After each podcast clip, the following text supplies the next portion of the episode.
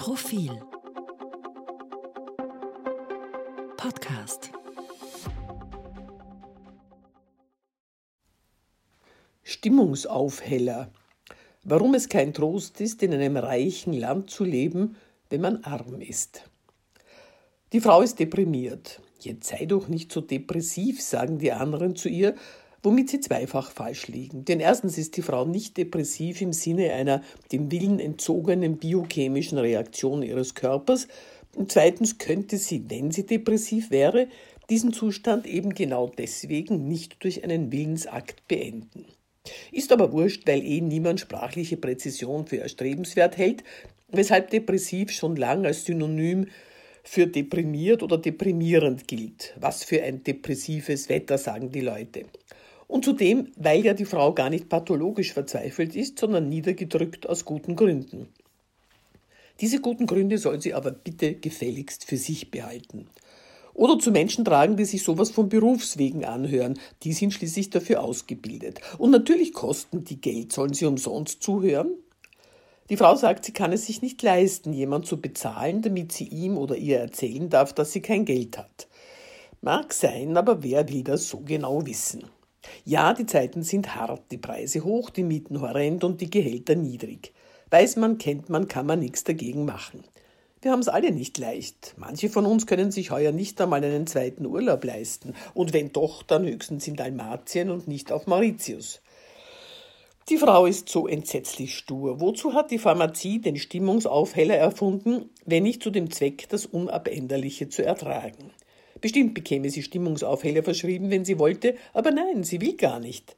Sie möchte nicht in eine künstlich aufgehellte Stimmung kommen, sagt sie, sie möchte echte Gründe haben, guter Laune zu sein.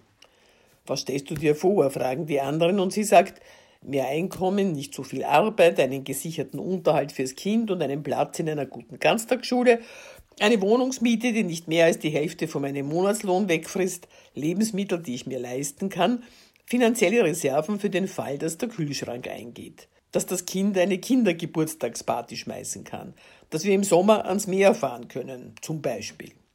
Na geh, so viele Wünsche. Wer soll die erfüllen? Genau wegen dieser nicht beantwortbaren Frage wäre es besser, sie wäre depressiv statt deprimiert. Tabletten sind leichter aufgetrieben als günstige Wohnungen. Sag, weißt du denn nicht, wie gut du es hast? fragen die anderen. Du lebst in einem der reichsten Länder der Welt. Du lebst in einem Wohlfahrtsstaat, der seinesgleichen sucht. Du lebst in einem Land, in dem Schulen, Unis und die medizinische Versorgung kostenlos sind. In einem Land, in dem es sich für manche mehr auszahlt, arbeitslos zu sein und ein bisschen was dazu zu verdienen, als normal arbeiten zu gehen. Lies doch mal nach. Das alles hat die Frau Verfassungsministerin auf Twitter geschrieben. Die Frau sagt, sie geht ihr ganzes Erwachsenenleben lang arbeiten, aber es wird immer schwerer für sie, halbwegs normal vom Ertrag ihrer Arbeit zu leben. Es sei denn, normal heiße, dass man allmonatlich bangen muss, ob es sich mit dem Geld ausgehen wird bis zum nächsten ersten. Die Frau sagt, sie findet es einigermaßen sonderbar, den Wohlfahrtsstaat als Tummelplatz der Schlitzohren zu sehen. Wer sagt, dass die Schlitzohren eine Ausgeburt der Arbeitslosenversicherung sind? Vielleicht tummeln sie sich ja in ganz anderen Biotopen. Die Frau sagt, sie weiß, dass es vielen Menschen anderswo viel schlechter geht, trotzdem sei es für Arme wenig Trost, arm zu sein in einem der reichsten Länder auf der Welt. Und übrigens sei die Nachmittagsbetreuung in der Schule vom Kind keineswegs kostenlos. Was das Medizinische anlangt, so fühlte sich die Frau bis vor einiger Zeit tatsächlich gut versorgt. Aber dann wurde aus der Kassenpraxis der Kinderärztin eine Wahlarztordination der Hautarzt ging in Pension und kein anderer in erreichbarer Entfernung nahm neue PatientInnen auf.